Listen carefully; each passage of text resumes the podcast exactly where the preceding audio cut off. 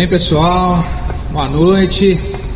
Finalmente a gente está aqui na nossa live, começando a live aqui no Shedburg, recebendo aqui. Na verdade, ele está me recebendo, mas é uma, uma troca aqui com o Guilherme Schau, aqui da Shedburg. Boa noite, Guilherme. Como é que Beleza? você tá? Bacana demais, meu cara? irmão.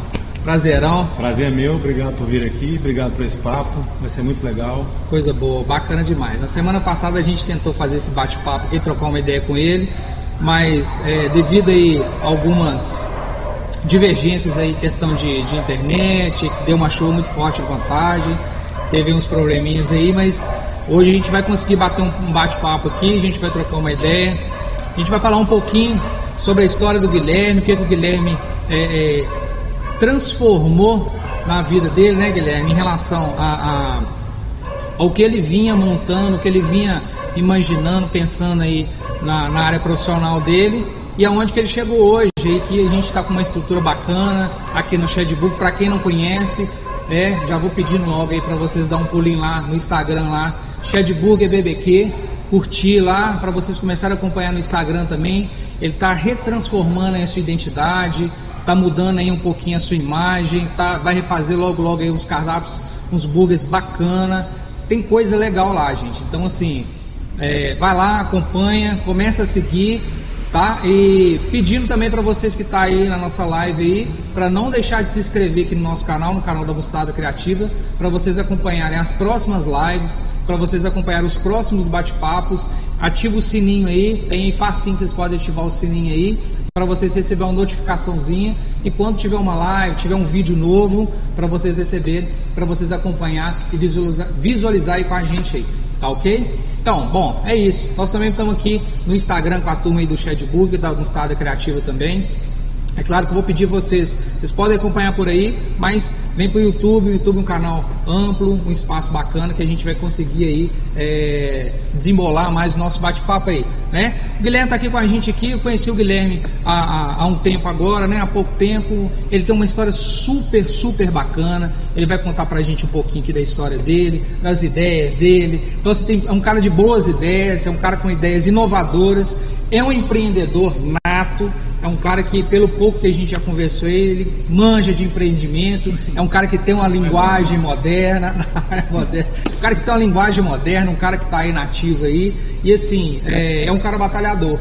Passamos em uma pandemia, a gente se conheceu no ano passado, aí no início da pandemia, a gente veio batendo papo, trocando ideia, trocando as figurinhas aí, e hoje a gente vai escutar um pouquinho aqui. Se apresenta pra turma aí, Guilherme. Tudo bem, gente? Boa noite. Para quem não me conhece, meu nome é Guilherme Birchon, tenho 45 anos, 25 anos empreendendo, desde os 20 eu empreendo em alguma área, na gastronomia mais, recen mais recentemente, há, há, um ano, né? a gente começou bem na pandemia. É, me propus a conversar aqui porque eu acho legal contar a história de uma transição de carreira, dos perrengues de ser empreendedor, é, do que é que está atrás de, uma, de, um, de, um, balcão também, né? porque a gastronomia não é só glamour. Então eu acho que vai ser um papo bom, bem legal. Hoje eu me intitulo meio empresário, meio cozinheiro. Bem, amém. É, e estou de portas abertas aqui, gosto de um bom papo. Então... Você acha que todo cozinheiro hoje em dia tem que ser empresário? Você acha Cara, que tem que ter um filho não, de empreendedorismo? não. Como é que é? é? Eu vou corrigir. Eu acho que não todo dono de negócio, mesmo gastronômico, tem que entender do negócio, tem que ser empresário, tem que saber de empreendedorismo, de gestão, e se ele souber de cozinha também, ele vai fazer o melhor dos dois mundos. Legal. Agora, existem pessoas que nasceram para cozinhar, e aí essas vão para trás do balcão e vão fazer uma maravilha lá, mas vão precisar ser assessoradas por outras pessoas para fazer uma gestão boa. O que não dá hoje, no meu entendimento, é uma gestão de bar, restaurante, lanchonete não profissional. Hoje não tem mais espaço para para entregar só uma comida boa. Tem que ter uma mais. Tem que ter, principalmente na gestão, porque os, as margens são apertadas, o cliente não aceita produto de baixa qualidade, baixa qualidade. mais. Então você tem que rebolar entre comprar bem, vender bem, administrar estoque, administrar pessoas. E isso quem faz é um bom gestor. Então, legal, legal. nessa onda você precisa ser mais que um para fazer o negócio funcionar. E é um ponto de vista interessante porque a gente viu aí na, na nessa pandemia que surgiram vários negócios, principalmente negócios gastronômicos. E assim, infelizmente, vários desses negócios fecharam. Sim. Alguns que começaram na pandemia, fecharam na própria pandemia, e outros que são extremamente tradicionais aí. A gente está aqui hoje, tem contagem, mas a gente conhece aí Contagem, é, BH, Betim, toda a região metropolitana. A gente sabe que existem é, empreendimentos gastronômicos fantásticos. E a gente viu que muita gente aí das antigas acabou quebrando. Por, você acha que foi um pouquinho de comodismo? Você acha que o pessoal chegou ali um pouco, olha, eu já estou no nível aqui e, e, nada me abala? Será que é mais ou menos por aí? Bom, é, é difícil falar porque são várias histórias, né? Mas fazendo um diagnóstico geral, é, eu acredito que muitas, muito, muitos negócios tradicionais eles acomodaram no modo de fazer negócio, principalmente os que não tinham delivery, por exemplo, Sim. Né, ou que achavam que não funcionavam como delivery, bem como delivery, porque muita comida se entrega muito melhor no salão do que no delivery mesmo. E quando veio a pandemia e só restou a eles o delivery, eles encontraram muitas dificuldades e nem todos estavam prontos ou é, se não prontos, dispostos a fazer essa transição de reinventar o negócio. Colocando o delivery dentro Colocando o negócio, é. O, a, o, que sobrevi, o que fez os negócios gastronômicos sobreviverem, no meu entendimento, foi o delivery. Você não acha que hoje em dia o delivery, ele indiferente de um, de um negócio mais tradicional, é, igual você disse que o, o, consumidor ele não aceita mais a entrega de um produto sem qualidade. Hein? E qualidade é o mínimo que a gente precisa de entregar para o cliente. Além de, a gente tenta, né? Pontualidade, a gente sabe que é um, são número de inúmeros fatores é, é, que dificultam essa entrega. A gente sabe que depende muito de aplicativo, nem todos têm entregador próprio. E é o que você falou também, quando tem entregador próprio, tem essa, essa questão da gestão, tem que ser competitivo no mercado com seu empregador próprio.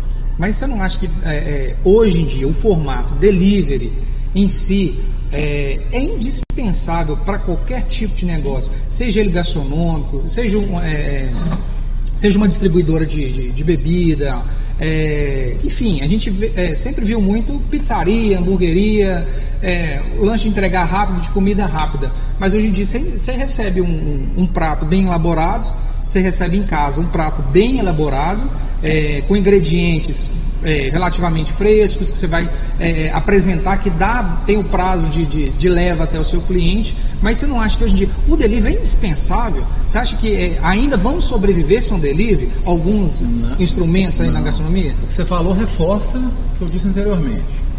Os restaurantes tradicionais que não tinham delivery e não se adequaram muito rapidamente ao delivery, eles não julgaram o jogo. Eles perderam e por isso eles não continuaram.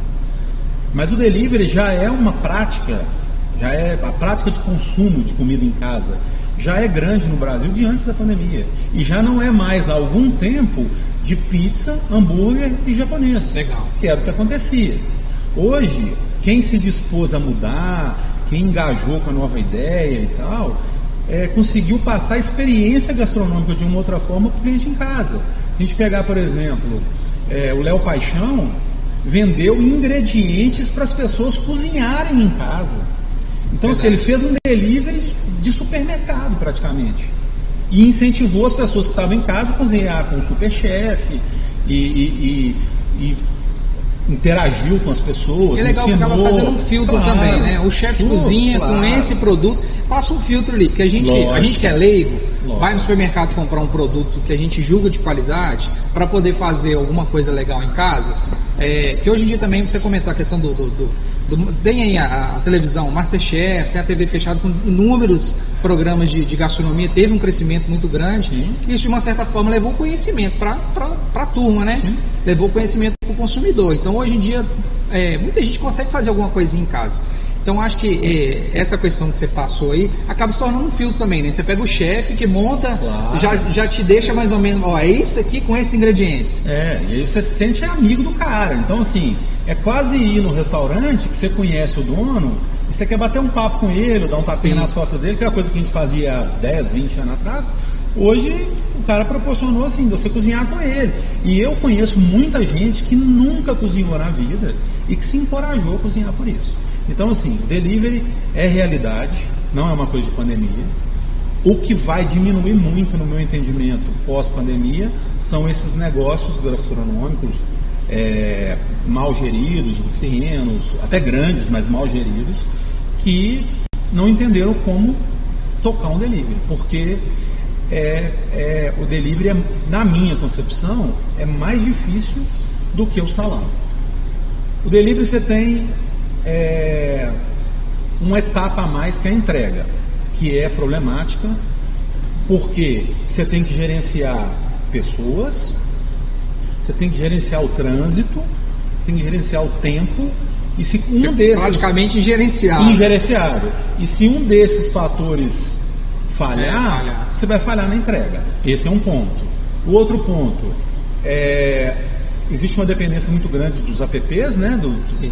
Dos marketplaces, iFood, iFood principalmente, Uber Eats e outros, e isso onera o produto e, o- e a gente não consegue fazer um repasse desse custo na integralidade. Então muita gente não sabe precificar. E aí o cara às vezes está fazendo só giro, giro, giro, e ele não percebe por que, que o dinheiro não está parando nele. Às Acho vezes está tá vendendo muito, mas não está É. vendo dinheiro, né? É. E às vezes o cara começa um negócio gastronômico em casa, ele não separa bem, então ele usa a água de casa, ele usa a luz de casa, ele não paga o aluguel, então ele tem uma noção de que, uma falsa noção de que ele está ganhando grana por causa disso, e aí quando ele materializa numa loja, num salão e tal, ele vai entender que com funcionário, com a formalização, porque às vezes Uhum. ele está lá informal, não pagando imposto, não pagando uma contabilidade, enfim, trabalhando do jeito que muitos fizeram para se virar, e eu não estou condenando, obviamente, mas o cara vai entender só de- na prática e na dor que não pagar o aluguel, não pagar funcionário, não pagar imposto lá atrás, é, criou uma falsa ilusão de que ele podia gastar 10 num lanche e vender por 20 e achar que estava ganhando 100%, quando na verdade esse 20 talvez não fosse nem um preço de, de ponto de equilíbrio, né, para ficar no zero a zero, quando ele levasse para uma realidade de formalidade. De formalidade. Então, assim, delivery é para sempre, porque o consumo mudou, porque o trânsito impede que as pessoas é, é, se dirijam para locais longes, principalmente tem a questão do consumo, é, de álcool às vezes, que a pessoa não pode dirigir e beber também Sim, e tal. As pessoas querem ficar mais em casa, as pessoas aprenderam a ficar em casa na pandemia e curtir família Descobriram outras descobriram coisas. outras coisas e a experiência gastronômica em casa melhorou. Então o cara fala, poxa, tal restaurante me entrega um prato gourmetizado, digamos assim, em casa. Então eu não preciso ir num restaurante chique mais comer bem. Eu não preciso, eu não estou escravo de fast food.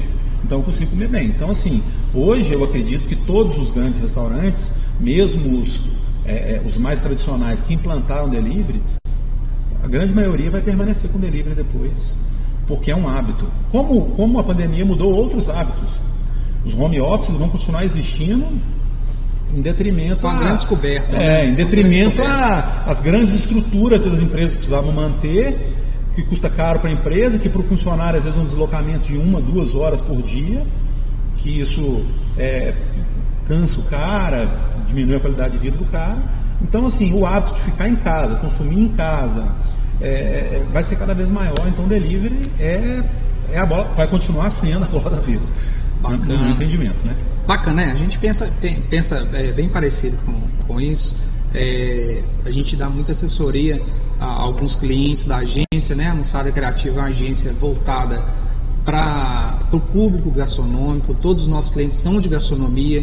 Então hoje a gente tenta, a gente fala que a gente tenta se especializar porque a gente está vendo essas mudanças. Uhum. Então quando a gente chega e fala assim, ó, nós somos especialistas naquilo, a gente tem a certeza que nada vai mudar. Que a gente está no topo. Não, muito pelo contrário. A gente caminha junto, a gente anda de mão dada, a gente tomba junto, sofre junto, ri junto, mas a gente aprende junto. Então, assim, é, a gente pensa é, bem próximo disso que, que, você falou em relação ao delivery, e foi uma das dificuldades que a gente viu muitos, muitos clientes da agência tendo. É, olha, não tenho delivery, cara, e como é que eu vou fazer? O que, que é aplicativo? Eu nunca usei aplicativo. Meu cliente sempre ficou aqui na minha porta, na minha mesa. Eu tinha 20, 30 mesas, tinha 15, 10 mesas, e eu estou vendo tudo vazio, enfim. Foi um grande desafio para os nossos, para a gente também foi um grande desafio. Mas assim, é, conseguimos administrar com o tempo e ajudar o máximo possível dos nossos clientes. Por isso essa, essa, essa, essa, essa troca de, de informação, essa figurinha. Mas você me contou um negócio interessante aí. Você me falou que muita gente começou a cozinhar em casa. E você tem uma história muito parecida com é, isso daí. É. Conta pra gente, como é que é que você começou esse lance de cozinha? Você sempre foi da cozinha? Como é que é? Todo mundo tem uma avó. É, Não, a minha avó me deu uma colher de pau e naquela colher eu fiz a minha espada. Alguma coisa assim. Eu não posso reclamar, não, porque eu, eu sempre fui cercado de comida boa. Meus avós, minha avó cozinhava bem, meu pai se arriscava na cozinha, minha mãe cozinhava bem, mas a minha motivação para cozinhar foi a fome. A fome. a fome. A principal, né? É, cara. Eu sou um cara faminto. Eu sou um cara faminto, muito faminto. Eu sinto fome toda hora. A fome, é, sentir fome muda meu humor muda meu astral, muda minha energia. Então, assim, eu preciso comer. Fome é seu ponto de equilíbrio. É meu ponto de equilíbrio. Matar a fome, né? Estar alimentado é meu ponto de equilíbrio. E, e a gente. Então eu já fazia em casa, hambúrguer em casa, moleque. É, fazia, me arriscava com as coisas mais fáceis e acessíveis que a gente tinha, com os ingredientes que tinham e também com as ferramentas que tinham, né? Porque no máximo tinha um livro de receita da avó, né? Tinha internet, a gente está falando de 30 anos atrás pelo menos. Mas na adolescência, cara, a gente tinha pouca grana. E quando encontrava os amigos, a grana era para beber, porque não dava para comprar comida e bebida. Ou comida e bebida. É.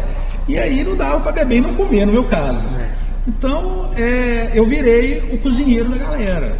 Eu, fiquei, eu virei o churrasqueiro da galera, então eu ia lá. Que é barato? Ah, costela era barato.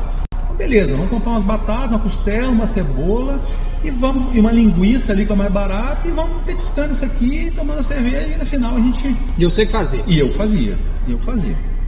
E foi assim por. Você errou muito? Como é que você fez? Cara, não, eu vou ser honesto com você. Eu, eu, você acertou mais do que errou? Eu acertei muito mais do que eu errei. Mas eu demorei a arriscar. Tá? Eu demorei a arriscar. É até interessante isso. Aos, se alguém estiver ouvindo aí cozinhe, mas tem medo de fazer uma coisa mais sofisticada, alguma coisa desse tipo, é, eu divido em três ali o cozinhar, tá? Receita, técnica e conhecimento do cozinheiro e coragem. Porque com receita e coragem, você já tem dois terços do negócio bom, entendeu? E sai bom, cara. É assim. E muita comida saiu. E muita comida dita como sofisticada é mais fácil produzir do que comida simples. Eu falo, é, eu faço risoto, inúmeros tipos de risoto, e meus risotos são mais. Eu tenho muito mais facilidade de fazer risoto que fazer arroz branco. Porque o arroz não te dá chance de errar. O risoto é R com certo, R com certo, R com certo. O arroz não, amigo. O arroz é aquele tanto de água ali, se você botar um pouquinho mais, vai empapar. E aí não tem o que fazer. Se você deixar a água secar, ele vai derreter. Enfim. É... Mas aí você está falando de técnica. Pois é. Mas aí a técnica é um desses três elementos, né? Então, se, você tem lá um ingrediente legal, né? Obviamente, a gente está considerando isso. Então, se você tem uma receita para seguir, para te dar um norte, e se você tem coragem de fazer, de arriscar, dois terços da, do, do, do resultado está ali. O outro resultado é a técnica, é o que você é o que você vai aprendendo, quem não estudou para isso, Sim. né? Na prática, vai observando erros e acertos e vai fazendo. Então, voltando, você me perguntou, eu errei pouco, mas eu arrisquei pouco no início. Eu demorei, porque eu cozinho de mais novo. Então, 18 até 20 anos ali, eu ia no churrasco, que esse eu não errava mesmo. Churrasco era, é, era, churrasco especialidade, era, especialidade era churrasco. E era churrasco de carne ruim, porque as carnes boas custavam caro. Então, pegava uma costela, então já tinha essa coisa que, por exemplo, hoje eu adoro fazer é, cocção de carne dita ruim, né? Que é, a gente chama de carne segunda, Carne é, de maneira é, injusta. Mas são carnes que demandam uma cocção demorada. E quando você faz isso, você dá o calor e o tempo que a carne precisa, você faz ela ficar maravilhosa. Por exemplo, a picanha hoje para mim é o sétimo ou oitavo corte do boi, de preferência. Hoje eu prefiro muito mais comer costela, bife ancho, é, Denver Steak, são, são os cortes americanos Sim. que começaram a vir para cá. Mas enfim, cortes até do- da parte dianteira do boi, que eram considerados cortes piores, estão muito mais saborosos que outros. Se você souber fazer de maneira correta, você vai comer uma carne muito mais gostosa do que a picanha, que é a estrela do churrasco. Abrir um parênteses no que você está falando, você tocou um assunto interessante. É, não deixar passar. Claro. É, os cortes sempre houve. Sempre houveram os cortes. Sempre houveram os cortes. Só que é, de um tempo para cá a gente pegou muito essa americanização de corte, nome. Você acha que isso, é, de uma certa forma, depois eu vou falar um, um outro, um outro tópico que eu estava vendo esses dias, de, de, de uma parte, né, é, de uma carne interessante, mas você, é, acha que essa americanização de corte, apresentação de corte, você acha que é, melhorou a forma técnica de se apresentar? Ou essa americanização dos nomes, isso chegou a elevar um pouco o nível para gourmetizar o corte e automaticamente levar preço, para trazer uma coisa diferente, ou o pessoal assim estava focado igual você comentou da picanha, a picanha alcatra, picanha alcatra, esqueceu um pouco desses É. cortes e depois descobriu quando eles vieram com os nomes mais bonitinhos. É, assim, é, se você for olhar o cenário de carne no Brasil, é, a parte de produção de carne melhorou muito. A gente há uns bons anos atrás, a gente só tinha carne é, commodity, Sim. entendeu? Carne para consumo mesmo ali, não tinha carne premium, vamos chamar assim. E várias pessoas, vários frigoríficos, várias empresas começaram o desenvolvimento de produto e desde lá da fazenda, eles falam, né? Farm to table, da, que acompanha o processo desde a fazenda até a mesa. E o melhor, a carne melhorou muito. Melhorou muito. E quando a carne melhorou muito, permitiu também que determinados cortes que eram menos desprezados, porque- mais desprezados, desculpa, menos utilizados, Uhum. fossem consumidos, porque eles vinham com um pouco mais de qualidade, então é, eles já tinham o sabor que era deles, mas às vezes não, uma gordura entremeada, trazia para eles suculência, trazia maciez, que nas outras carnes não tinha. Mas obviamente existe um interesse comercial nos nomes que valoriza. Hoje, por exemplo, você paga mais caro no mesmo corte com osso do que sem osso. Se você pegar lá um bife ancho, ele custa X reais, o mesmo corte dele com, com o osso, que tem um outro nome, ele vai custar mais caro. E você está pagando supostamente o peso do osso. Ele vai ser só decorativo e não vai te trazer mais nada, porque você vai ter que desprezar, você não vai comer o osso. Mas na hora do preparo dele ali, não, Na hora do preparo, de não, um. a carne do lado, assim, eu acho que não muda em sabor nem nada. Uhum. É legal, é uma experiência, por exemplo, o prato fica bonito, chama atenção, se for fazer um churrasco, casa da pessoa. é muito legal, muito legal. Entretanto, você paga mais por isso. Então, onde você, você tem uma valorização do- do- dos cortes para ganho de mercado Sim, sim. e tudo mais, e você tem também uma onda de gourmetização que nós passamos de, de meio que ela está até diminuindo hoje, mas meio de, de firular demais Sim. a gastronomia, né? Então, mas obviamente os cortes melhoraram muito, as carnes melhoraram muito, e essa influência dos cortes americanos aqui é, na nomenclatura ajudou muito o uso de carnes que eram pouco apreciadas pelos brasileiros. E carnes deliciosas, assim. Desafio quem tiver aí a, a, num, num- açougueiro de, de confiança ou numa boutique de carne, porque às vezes esses cortes são difíceis em açougue- em açougueiros de bairro e tal, Sim. a experimentar no, próximo- no, próprio, no próximo churrasco um corte mais um corte diferente, que nunca, que nunca, que nunca, Que não tem você nunca costume. consumiu, é, um corte da parte dianteiro lá, posso, é, tem o flat iron, por exemplo, que é da paleta do, da, da sobrepaleta do, do boi, você tira um, um filezinho lá, é, que é tão macio quanto o filé mignon, mas muito saboroso. Então você tem o próprio bife ancho, que aqui é conhecido como filé de costela e foi uhum. muito popularizado na Argentina e no Uruguai pelo tipo de churrasco lá, é a parte do contrafilé muito menos consumida que o contrafilé mesmo que a gente usa aqui, que é aquele com a capa de gordura por Sim. cima. Então assim, vale a pena experimentar, descobrir outros sabores, mas isso funciona com carne boa. Com carne ruim, com carne de boi é, sem um, um, controle de produção. É, claro, você vai, você vai, você vai uma, comprar num é, lugar bacana. Aí, até na picanha, que é o. É, até na picanha, que é o corte mais clássico e tal, você acha picanha ruim boa. Então, Sim. Essa seleção precisa ser. Fica aí a dica, viu gente? A dica do Guilherme para experimentar outros cortes, quem ainda não experimentou, para curtir outros cortes também. E vai ter uma experiência legal. Mas eu estava comentando porque essa semana eu vi um, um... Vou abrir uma cervejinha aqui, tá? Vá, fica à vontade. Não, é, não, não fica, fica, fica à vontade, fica à vontade. Mas eu vi um programa em que eles valorizavam muito a moela. Sim. A moela do frango. É até um bar, se eu não me engano, em São Paulo, se não me falha a memória, no São Paulo, no Rio, e que o bar se chama moela. Então eu sei que aqui em BH também tem muito isso. Tem os miúdos, tem muita gente que ainda. Saúde. Ó, saúde tem muita gente que ainda tem essa resistência com os miúdos, porque tinha essa, esse estigma, né? Ah, os miúdos, parte desprezada. E hoje em dia é, se tornou uma comida de um boteco, uma comida bem feita, ele sendo bem feitinho, e dá para fazer inúmeros pratos com, com esses cortes, com esses partes desprezadas. Uma matéria que eu vi essa semana, depois a gente pode procurar aí também. Eu vou linkar essa matéria pelo seguinte. Há duas semanas atrás eu fiz um curso de sete fogos aqui em Brumadinho, com o Rômulo Morrente, que é o dono do Moela. Dono do Moela. É, é um bar em São Paulo. Ele, São é um, Paulo, né? ele é um cozinheiro. A história dele é legal. Ele é um cozinheiro de alta gastronomia, um cara de cozinha de alta gastronomia, que se reencontrou na profissão fazendo fogo de chão.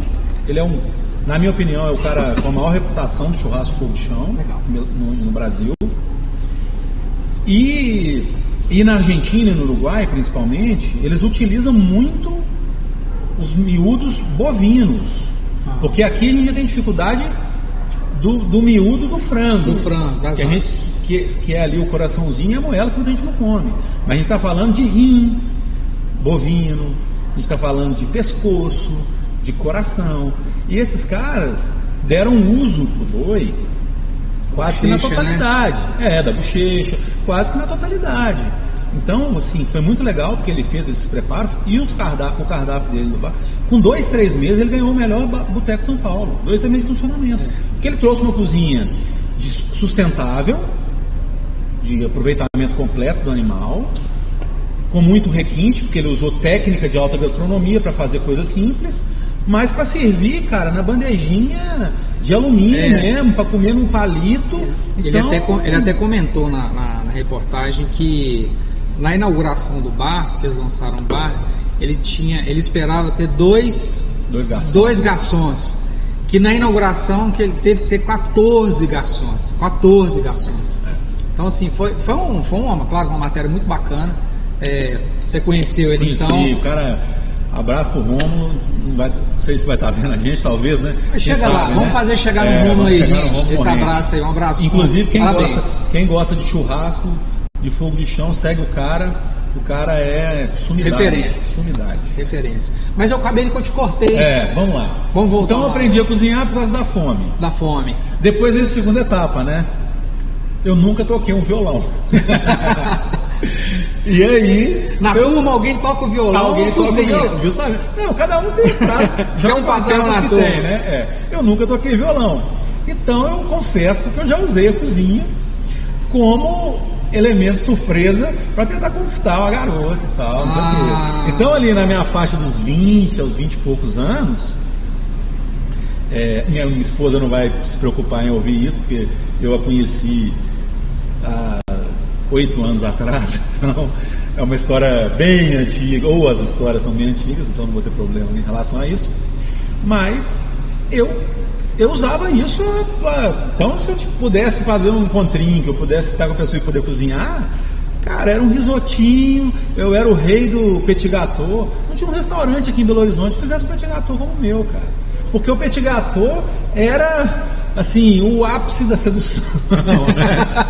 Então, como eu não tocava violão, eu não era o mais bonito, eu não era o mais é, é, é, despachado ali, o cara descolado e tal, minha arma foi essa. Você ganhava pelo, pelo, pelo estômago É. e pelo visual. E- não, E pelo, é, do pelo prato. visual do prato. Do prato.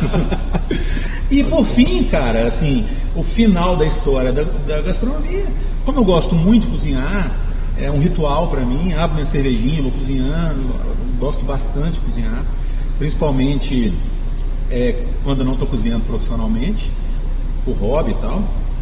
É, que é onde você não tem pressão, você pode errar, Sim. você, você não tem tempo para entregar, eu gosto de cozinhar com prazo e tal, então é, um- é uma, uma maneira de- muito gostosa de cozinhar.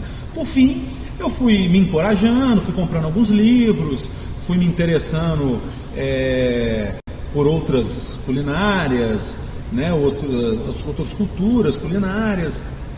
É, fui observando com meus erros e acertos o que acontecia, que é, por trás disso é, a, a gastronomia tem muita química, Sim. tem física, mas tem Sim. muita química principalmente. E eu fui aperfeiçoando é, até o dia que eu passei a ouvir das pessoas elogios quando eu cozinhava. E só quando eu cozinhava.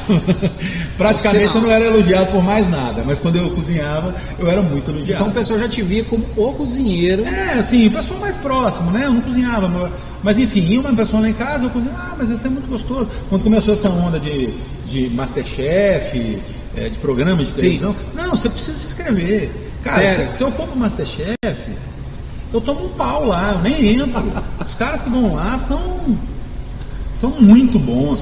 É, passa que que é cozinheiro, É. é, amador, mas o pessoal tá no, tá, tá no nível. Mas mesmo os tá no amadores, nível- cara, tá no nível amador legal. aí muito amador, muito melhor que muito profissional. Então, Verdade. É, de tanto ouvir isso, eu comecei a pensar em gastronomia como um negócio.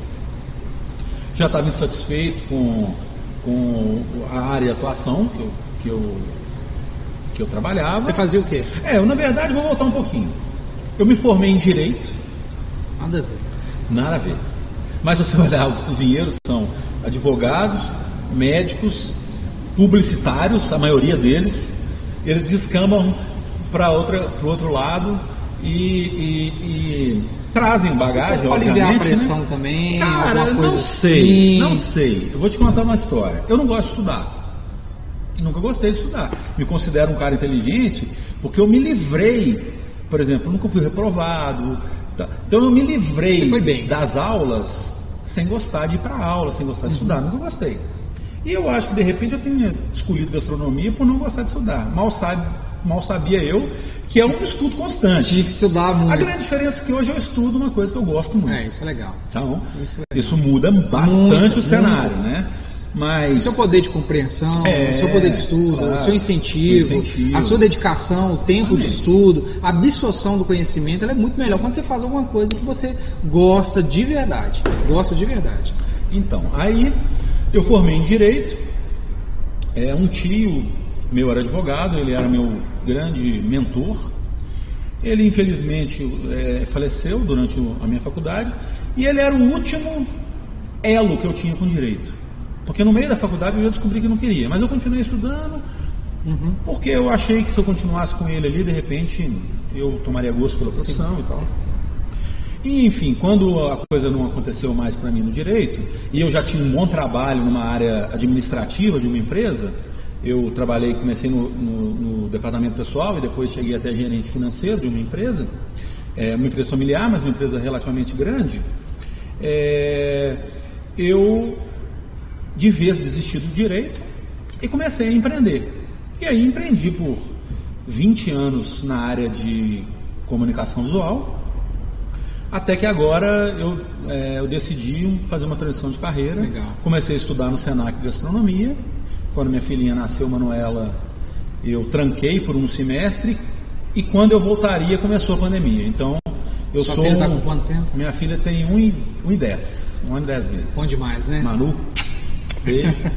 Beijo, Manu. Um abraço. Então, é, eu me perdi, desculpa. eu fez... tranquei a faculdade, Isso. não voltei, resolvi fechar a empresa e mergulhar na gastronomia de vez. E hoje gastronomia é o meu negócio. Você falou que é, você fez um curso de fogo de chão pouco tempo agora em Brumadinho. E é claro que a gente está falando aqui de empreendimento, não é só o feeling de empreender, a gente percebe que você é um cara que tem, né, é, é, é muito bacana é, a sua história, é, você, você colocou em relação à sua transformação, você começou a cozinhar e tal, isso é muito legal, mas é claro que hoje você conta isso com muita leveza, Sim. com muita leveza. E quando você pensou, então, é, você come, é, contou que fez o curso aí, está fazendo um curso de fogo de chão, quais outros cursos? Você fez só o Senar? Como é que, você fez assim para você chegar ou você ainda está fazendo? Como está isso daí? Olha, é, antes do fogo de chão, não, perdão, antes do Senac, sim, antes do Senac, eu era um entusiasta. Eu me virava com receitas de internet, sem vídeo ainda. Eu só pegava a receita e com aquele, aquele ingrediente coragem que eu falei, eu fazia os preparos. E com base nisso, e com base é, em muitos livros, eu comprei muitos livros, eu comprava livros e revistas de gastronômicas, então eu ia é, me alimentando desse tipo de conhecimento. E isso foi bem ok para eu cozinhar no nível que eu cozinhava. Para casa, para os amigos e tal. Quando eu resolvi ser um negócio, ter um negócio gastronômico, eu procurei o Senac, é, era o curso de gastronomia. Na verdade, eu olhei todos, mas eu uhum. achei o Senac um curso mais completo, visando é, principalmente a questão de gestão de negócio. De gestão de negócio. Como eu tinha negócio há muito tempo, eu sempre dei muita importância para a gestão dentro do negócio, qualquer que seja isso. compreendeu a gestão, é, a gestão gastronômica, si, que, é muito é, diferente. Que é muito diferente, é. com certeza. E talvez, se você tivesse que escolher entre gerir o seu negócio gastronômico ou cozinhar no seu negócio gastronômico para alguém gerir, você vai ter mais dificuldade em encontrar um gestor do que um cozinheiro. Porque a gente tem vários cozinheiros aí que são é, uhum. até autodidatas que cozinham muito bem e tal. E a gestão é muito complexa, se for um negócio pequeno, você vai ter que se matar muitas vezes para conseguir entregar. Então, eu fui atrás do curso, e ele é um curso realmente muito mais de gestão do que os cozinheiros. De cozinha, de cozinha. Apesar que você tem aula prática, Sim. você aprende muito de gastronomia, você se envolve com muita gente legal, muito professor muito capacitado. É um curso que, apesar de eu não ter né, terminado, vou terminar, eu achei ele fenomenal. A gente vê que a gestão ela começa desde, desde o início da receita até as finanças. Uhum. Uhum. Né? Você tem esse equilíbrio, Cara, é, é, importante. Até dizer. mesmo dentro da cozinha, se vocês fechar só no vamos cozinhar, tem gestão demais ali. Tem gestão de tempo, Sim. tem gestão de pessoas, tem gestão dos insumos, tem a gestão na hora de precificar, porque você tem que fazer uma ficha técnica, determinar quais ingredientes, quantos gramas de quais ingredientes, a que preço para você chegar num preço num preço do produto que, pronto, que se sustente. Uhum. E aí a execução precisa ser equivalente, porque não adianta nada você formar um preço.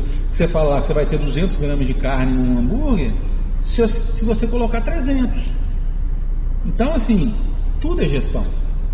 Mesmo na prática específica da cozinha. No, no ato de cozinhar tem muita gestão. Mas o curso é muito mais amplo, a faculdade é muito mais ampla na gestão do negócio mesmo. Gestão... Ó, no meu primeiro semestre eu tinha aula de comunicação e expressão para aprender como uhum. lidar com crítica, com o cliente, com o funcionário Sim. e tal. É, e de, isso envolvia muito gestão de pessoas também, a forma de gerir pessoas. Eu tinha a, a, a, disciplina de gestão mesmo de pessoas. Eu tinha história da gastronomia, que é muito legal, que é saber de onde vem tudo, é muito importante para a gente para dar um significado muito interessante. É, não estou me lembrando todas as matérias agora, mas eu tinha uma matéria prática, o resto era matéria teórica e gestão. Então, assim, o curso é isso. E, em paralelo ao curso, e logo depois que eu tranquei o curso, eu segui, eu fui fazendo cursos de gastronomias é, pontuais, workshops, uhum. e de, de gastronomias que eu me identificava, ou para o meu negócio, ou que me enriqueceriam como cozinheiro. Porque eu posso muito bem, cara, me inspirar é, para criar um hambúrguer num curso de gastronomia italiana, de comida italiana. Porque eu vou ter aprendizagem técnica lá, eu vou ter uso de ingredientes lá, que eu posso aproveitar e colocar aqui. Posso criar um hambúrguer parmegiana, preciso empanar ele, mas posso empanar, e posso usar o tomatinho lá, o molho de tomate, o queijo, gratinado e tal. E eu acabei de criar um hambúrguer aqui agora, que a referência dele e um manjericãozinho ainda, uma maionese e manjericão. Sabores, né? Eu acabei de trazer a Itália para dentro do sanduíche.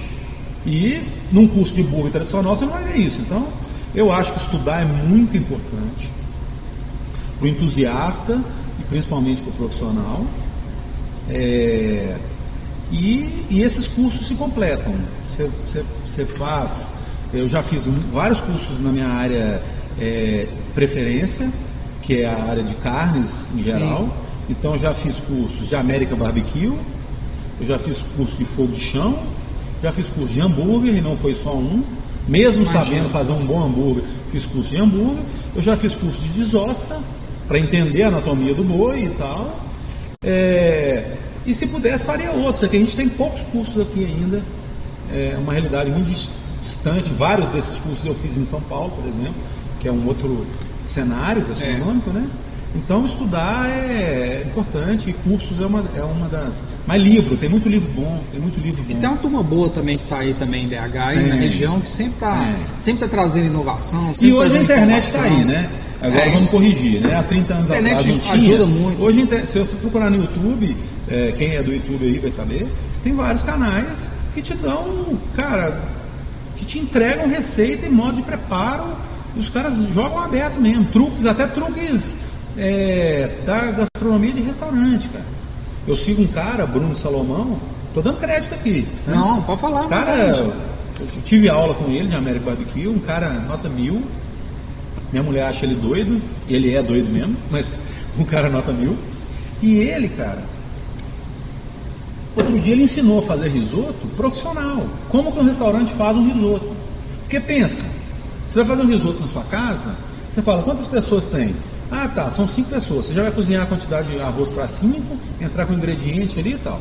Mas aí você chega num restaurante que tem risoto, quatro tipos de risoto diferentes. Se o cara, tipo, se você pedir um risoto no restaurante, você topa esperar 30 minutos para ficar pronto? Não topa. E o risoto demora 30 minutos para ficar pronto. Então, no restaurante você tem que fazer um pré-cozimento, um, pré um congelamento, e depois você faz dessa base, você finaliza em 5, 6 minutos. O cara ensinou isso, cara. Então, às vezes, eu sou um pequeno. Isso é gestão. Isso, é claro. Isso é gestão. Claro. Claro. O cara está facilitando os meios é, para que ele claro, atenda melhor, que ele tenha mais agilidade. Isso passa por gestão. Mas você acha que isso passa na cabeça de todo mundo hoje que tem um negócio com esse nome? Não. Felizmente não. Ó, o Brasil, é, é, eu não condeno, porque é difícil a gente fazer. Eu tenho pouquíssimos funcionários. Eu não tenho um funcionário dedicado ao administrativo, por exemplo. Sim, eu que faço administrativo. E o administrativo envolve contas a pagar, contas a receber, é, essa conexão com a contabilidade, precisando dar certinho os tributos. Tem a questão das compras. Então, eu tenho que administrar o estoque. Então, por mais que eu tenha gente me ajudando na cozinha, e no atendimento a cliente, e na entrega e tudo mais, eu estou por cima, por trás disso. E, e, eu sou pequeno, mas tem inúmeros restaurantes muito menores que eu. Formais e informais. Então o cara, às vezes, só sobra tempo pro cara para cozinhar. E aí ele não consegue, ou ele não tem consciência, porque muita gente já fala, ah, isso não importa, eu preciso entregar uma comida boa para o meu cliente. Tá. Mas hoje, cara, qualquer negócio, não é nem só o gastronômico não, qualquer negócio hoje, se você não tiver gestão, se você não tiver controle do número, das despesas, se você não separar a sua finança da finança dos negócios, se você não, se não tomar essa atitude, cara, você está bem fadado ao fracasso, bem fadado ao fracasso. A gente, é, voltando a um pouquinho falar da, da, agência, do nosso papel, do nosso trabalho, é, a gente foca muito em planejamento. É, o que a gente sempre auxilia, o que a gente sempre ajuda, o que a gente sempre leva é, para essa área de gastronomia é o planejamento. A gente entende que a gente faz um planejamento, o planejamento ele, ele tem que ser muito bem elaborado, é, todos os ataques que você vai ter, as ações específicas, os tempos, é, a sazonalidade do tempo, as divergências que acontecem a todo minuto, a gente tenta estar preparado o máximo possível dentro de um planejamento para a gente é, minimizar os erros reduzir bem é, essas etapas e aparar essas arestas. Então a gente sempre foca muito nisso. É, é interessante eu te ouvir, ouvir a sua experiência em relação à gestão, pelo que você vem se preparando, que você se preparou, porque isso consolida o que a gente vem falando. Isso assim, é, valida muito o que a gente fala em relação ao planejamento tendo um bom planejamento, seja ele em gestão financeira, seja ele na, na, na, na sua gestão, é, no seu atendimento, no seu produto, na sua embalagem, na sua apresentação, acima de tudo, é, vai chegar um produto com muito mais qualidade, é, você vai ter um retorno muito mais preciso, ou a precisão ela vai estar muito mais próxima daquilo que você planeja. Uhum. E, e, organização sempre, sempre, sempre, sempre. Padronizar algumas coisas, aquilo que dá para padronizar, você padroniza algumas coisas, é, buscar sempre referência, sempre estar preparado, buscar novos é, cursos, é.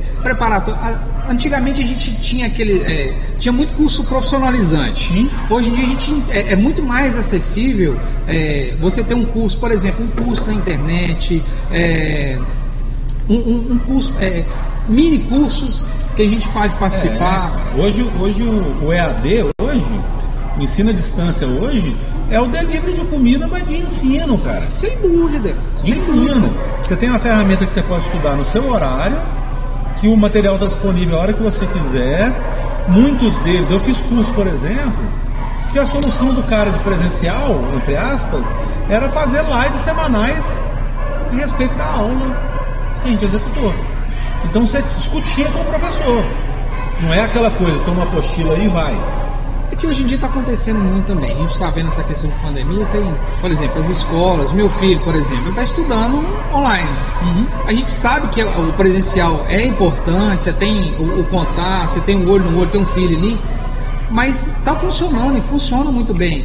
Não só para é, o aprendizado da, da, né, da criança, mas também para outros cursos para essa proximidade, agora você falou que o EAD hoje é o delivery de conhecimento, e assim, é, a gente sempre, sempre bate muito nessa tecla. Ter esse planejamento e não se perder. Então é importante, a gente tem aqui o, o Guilherme é, como referência, a gente está dando esse exemplo aqui para vocês, que é, é, é, o processo a se seguir. E não é fácil, né, Guilherme? Não, não. E não é fácil. Para mim é o seguinte: planejamento é o roteiro, só que o planejamento por planejamento é só um papel. Sim. Se você não executar, tem que executar. Tem que executar. E ele é o termômetro, a execução é o termômetro para você comparar com o planejamento e corrigir o que no papel funcionou e na prática não funcionou. E esse ciclo é permanente, cara. E tem que ter disciplina. Ó, nós estamos Tem que ter disciplina. Vou. Eu acabei de conhecer vocês. Acabei não, né? A gente conhece há um ano, mas a gente acabou mas... de começar a trabalhar junto. A gente está criando nosso planejamento. Se a gente criar, executar e chegar no nosso objetivo, nós vamos renovar o ciclo com um novo objetivo. Sem dúvida. Então isso nunca vai parar. Isso nunca vai parar. São metas, são e só tem um jeito de fazer isso. Planejando, executando e corrigindo, corrigindo. o que estiver acontecendo. E corrigindo. Você tocou num ponto importante que a gente fala muito, muito, muito, muito, muito para os clientes, essa questão do planejamento, é, de disciplina você comentou sobre, a gente sabe que uh, comentou sobre curso online, a gente precisa ter muita disciplina para a gente poder tirar um tempo dentro de casa, a gente sabe que é difícil, sobrar um tempo do trabalho, ir ali escondidinho ali, agora eu vou estudar, vou colocar um fone, vou ter disciplina. Mas a disciplina é uma coisa que a gente ouviu e ouve sempre desde criança, escola, mãe, pai, vizinho. Você tem que ter disciplina, tem que ter disciplina. Esse, esse é o grande lance você ter disciplina de fazer o planejamento, de executar o planejamento e observar aquilo que você tem que, que corrigir. Isso tudo com muita disciplina. A gente tem é, inúmeros cases de, de, de, de pessoas extremamente disciplinadas que seguem um plano, que executam, que participam, mas infelizmente acontece de, de, de ter algumas pessoas, por exemplo, a gente dá é, é, uma gama de situações, de ações que a gente pode construir para fortalecer sua marca, para fortalecer seu produto, para levar o seu produto para outras pessoas. Tem muita gente, ah, eu tenho um produto, mas não, as pessoas não conhecem, as pessoas não sabem, é, ou minha marca não está conhecida. Uma série de situações em que a gente apresenta dentro desse planejamento e tem muita gente que pega assim, ah, eu vou dar uma olhada aqui e eu te falo amanhã. Só que esse amanhã nunca chega. Só que esse momento nunca chega. Aí vem aquele, aquele turbilhão de situações, não, não está dando certo, meu negócio está afundando, não estou vendendo. Gente, o planejamento já estava lá, já estava na sua mão, só que você é, é, procrastinou, procrastinou, você procrastinou é, é o resultado, que já está na sua mão, já está já, já tá participando disso daí. Procrastinação é um problema. É, é um nome bonito para preguiça? É, assim, ou para deixar para a última hora, né? Para quem faz, né? Porque a gente sabe que existe, não faz. a gente sabe que existem inúmeros fatores que você é. pode assim deixar para amanhã. Falar que é preguiça, às vezes é pegar pesado. É. Mas assim, vamos colocar uma fraçãozinha ali que a pessoa não, procrastina com preguiça, com preguiça. Essa é uma questão. Uma outra questão interessante que às vezes as pessoas ficam tão inseridas na rotina do trabalho que elas esquecem de olhar essa coisa que supostamente é, não faz a roda girar. Eu estou tão envolvido aqui, com, vou dar um exemplo, eu estou tão envolvido aqui com compras, com atendimento do meu cliente, com abertura da, da hamburgueria, pra, que eu não dou importância para isso, porque supostamente, olhando ou não, tô, olhar aquilo ou não, não vai determinar se eu vou abrir e funcionar. E aí você esquece de fazer coisas que você vai implantar na rotina, uhum.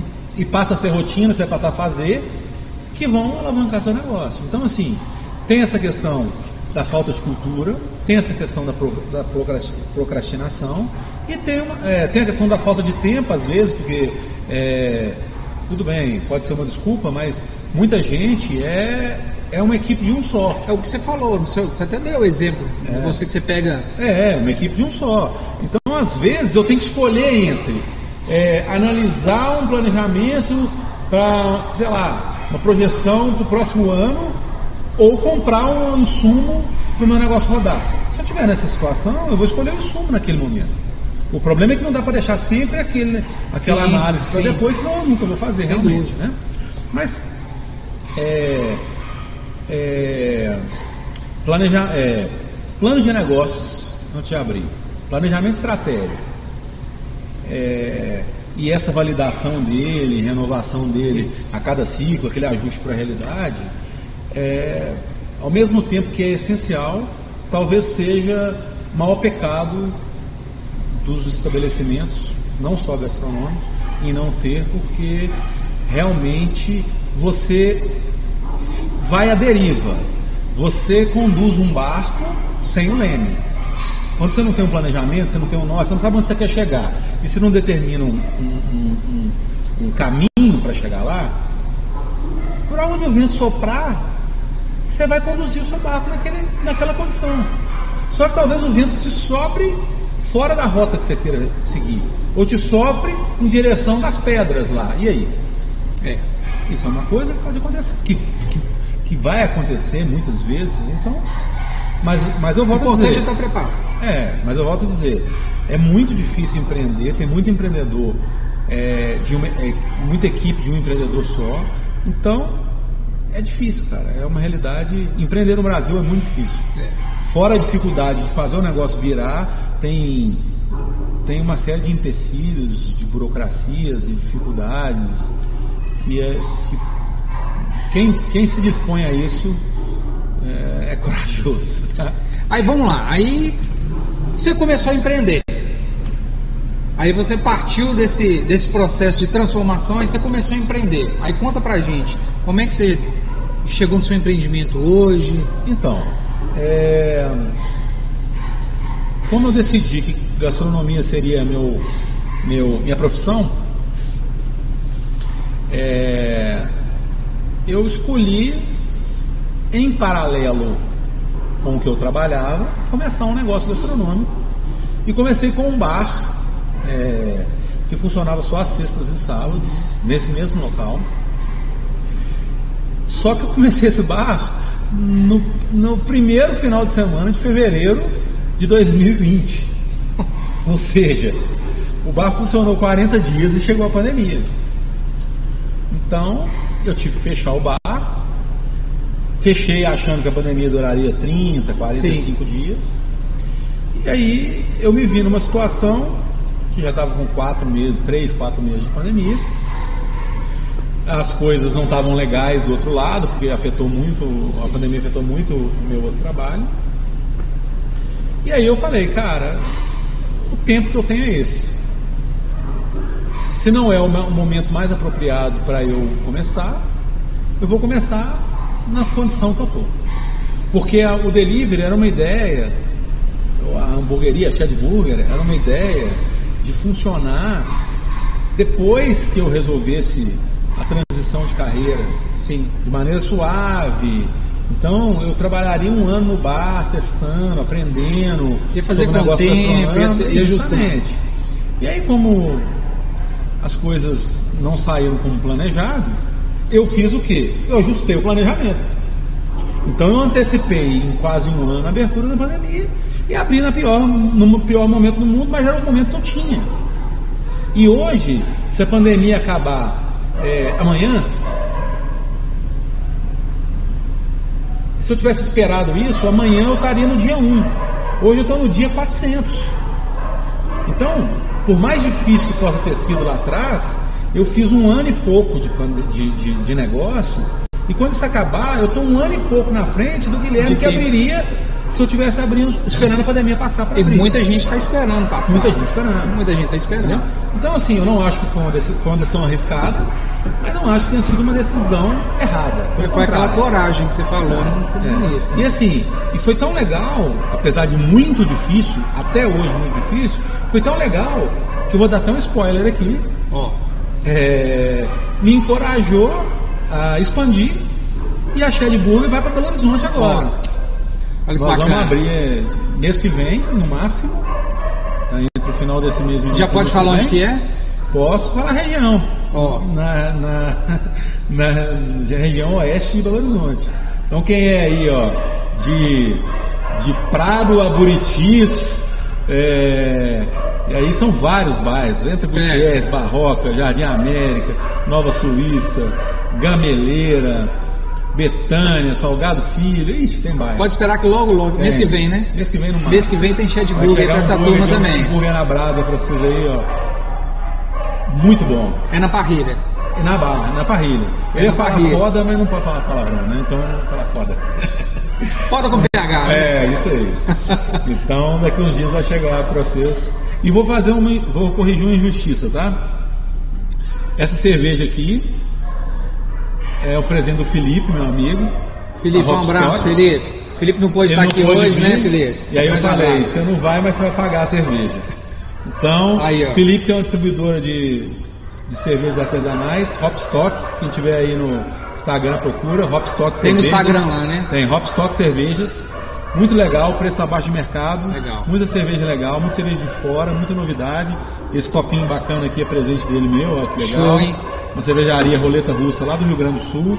Uma proposta bem legal aí, ó. A gente falando em empreendedorismo e marketing, marketing aqui, ó. Olha o produto do o cara. produto fantástico, uma experiência é, única. Isso aqui, experiência única. Isso aqui é o seguinte, o líquido acabou, mas a garrafinha vai para minha geladeira ou para minha prateleira.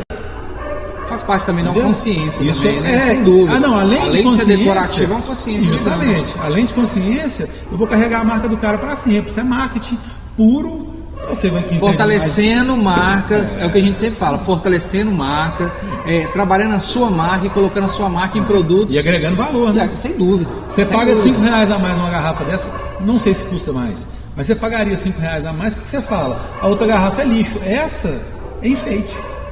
Ou é reutilização, vou botar minha aguinha, vou botar.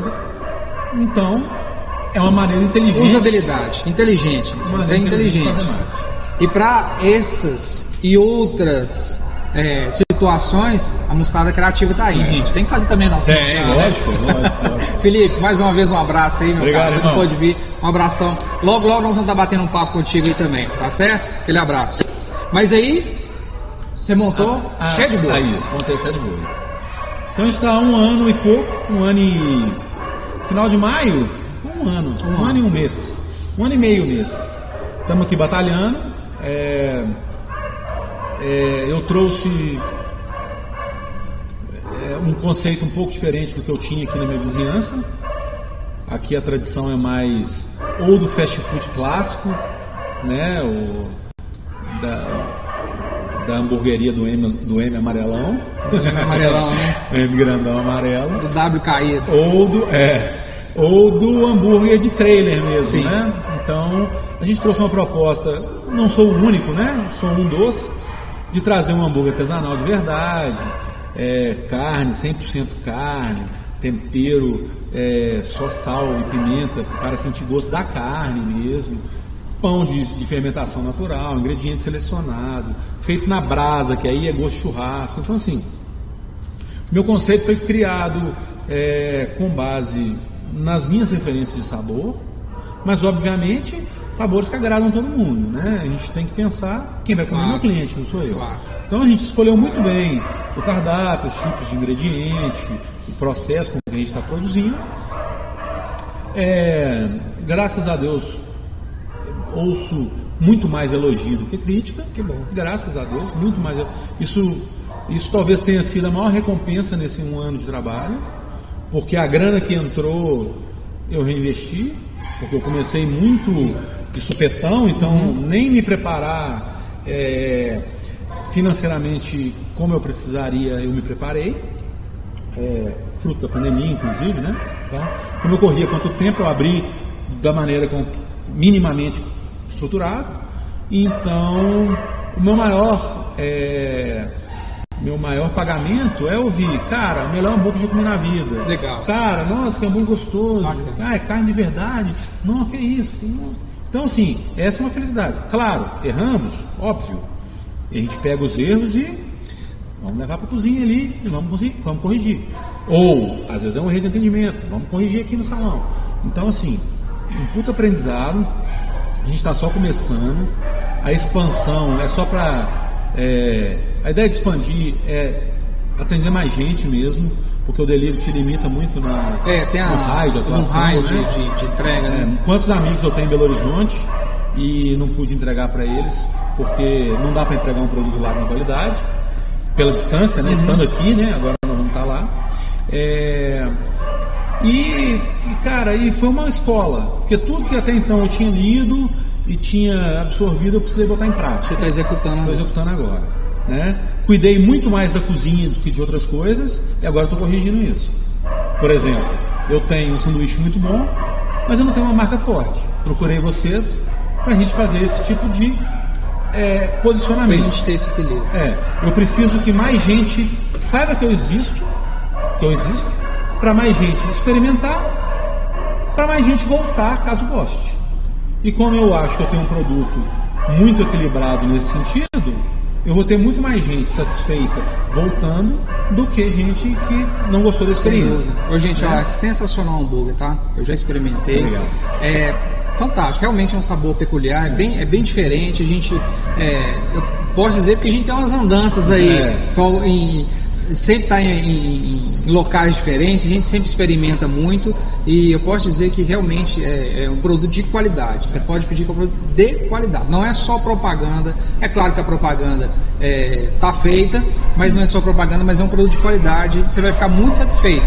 E a gente pode dizer também que assim você hoje é um case de sucesso. Ele está em expansão. Você vai é, agora, está em BH. Na pandemia, né? Começou na pandemia. Começar assim, conseguir durar um ano já é um case de sucesso. Quem durou esse um ano já existia é um case de sucesso. Quem começou na pandemia e ainda durou um ano é um Mas são 400 dias na frente. São 400 dias na são frente. São 400 dias na claro, frente.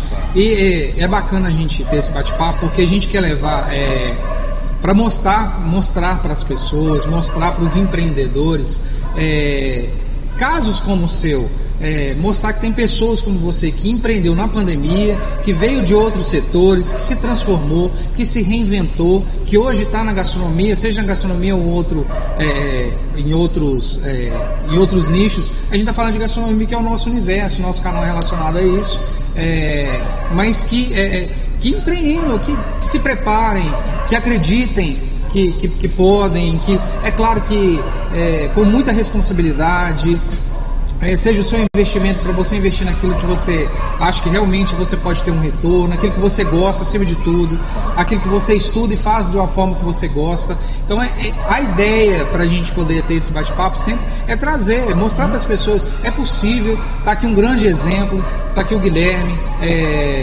O espaço aqui, pessoal, depois a gente é, vai tirar umas fotos, vai colocar lá na, na nossa rede, lá para vocês verem. O, espaço, é um espaço enorme, é um espaço bacana. O Guilherme contou que é, vários planos que ele tem para o espaço, é. é, eventos, treinamentos, para utilizar um espaço de uma forma que multiplique esse conhecimento e aproxime mais novos empreendedores e as pessoas também para conhecer, para passar aqui um momento com é, consumindo seu produto, tendo uma experiência interessante também, gostoso, que é um espaço gostoso. Aqui é um espaço bem aberto, bem, vocês podem observar pelo eco, um espaço bem aberto. Tem até uns cachorros aqui que são. Vida real, vida real. É vida real. Tem vizinho, é raiz, vizinhos, é live raiz, live raiz. Temos vizinhos. Live raiz. Então, assim, estão é... doidos para aparecer na live também os cachorros, gente. Mas assim, vocês é, observam que é um, é um espaço, tem um, um, um, acústico espacial, um espaço muito bacana, cara, e assim, é, é, é, extremamente gratificante escutar a sua história, saber de onde você veio, como que você está contando aqui pra gente aqui, que encoraje, cada, que encoraje cada vez mais outras pessoas a empreender, que encoraje cada vez mais outras pessoas a investir naquilo que gosta, né, de uma forma leve, de uma forma objetiva, que faça não só pelo dinheiro também. É claro que hoje em dia a gente visa muito o dinheiro porque a gente está passando um período de, vamos falar assim, de sobrevivência. A gente está aí sobrevivendo, a gente não está só vivendo, mas a gente está sobrevivendo. Mas que é, é, que tragam, que compartilhem o momento. Eu acho que a gastronomia, o sabor, a comida, é, é claro que tem um lance da fome, para matar a fome, mas a, a, a comida aproxima, ela compartilha, ela traz é, histórias, ela conta histórias, ela nos aproximou, claro. então aproxima. o Filipão está aí nos assistindo aí. Hoje eu escolho matar minha fome com os meus amigos, comendo comida boa não necessariamente cara, que fique sim, sim. Porque eu não sou muito comida cara. Principalmente as caras costumam não ter muita quantidade, né? Inclusive. Não então, tem muita não, quantidade. Não, ter muita não quantidade. Tem muita é. quantidade. É. Então, assim, a comida, é, ela é reúne mesmo, cara. É assim, em volta de uma mesa que são contadas as histórias. Isso. É, do lado de um fogão é que você, cara, pensa na vida e você e eu, cara, vou te falar, é, a minha conexão com a comida e a, e a com cozinhar para os outros, que é o meu maior prazer, é difícil eu cozinhar para mim sozinho, tá? É a minha maneira de falar que gosto da pessoa. Eu acho que eu teria muita dificuldade, eu sou profissional, se isso acontecer na minha cozinha profissional, eu sou obrigado a fazer isso. Mas na minha cozinha de casa, ou numa cozinha genérica, cozinhando para qualquer pessoa em qualquer lugar, eu teria muita dificuldade de cozinhar para alguém que eu não goste. Porque eu, eu boto amor na minha cozinha. Então, assim, eu cozinho para te agradar, cara. Para você falar, hum, comida boa, sabe? Então, se você estiver do meu lado perguntando, conversando e tal. Eu não, eu não retenho receita. Se alguém quiser saber receita de alguma coisa aí, se eu souber, eu falo, tá? Porque conhecimento é para circular. Eu não nasci tem sabendo. Tem que ser dividido. Eu não nasci sabendo, eu aprendi e eu, e eu passo o conhecimento aí para dividir. Então, se quiser me chamar lá no Instagram para qualquer. Chame mesmo, segue é, lá, gente. Guilherme Birchall. Se quiser lá, ô, oh, beleza, tem uma hamburgueria, e aí, como é que é, como é que não é, como é que faz uma maionese? A gente bacana, faz, tá? bacana. Então. Ó, já tem spoiler de treinamento, hein, gente?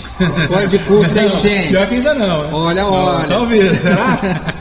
ainda não. Eu sou meio encabulado ainda para isso. Mas a gente. Não, vai. Quem sabe a gente Vamos chegar lá, né? vamos chegar lá. Então, assim, a minha lição é: se eu pudesse passar algum recado para alguém, né? Eu tenho 45 anos. Então, idade não é barreira para você tomar uma decisão de mudar de carreira. É muito mais fácil mudar com 20.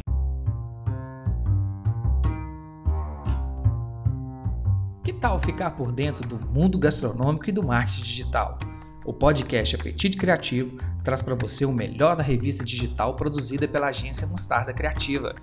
Eu, Mairo Nascentes e toda a nossa equipe vamos trazer para você sempre um papo descontraído com profissionais ligados à gastronomia ao marketing mostrando o papel importante do planejamento de marketing, ações e presença digital dentro do nicho gastronômico. Chega mais e dá o play. Bora?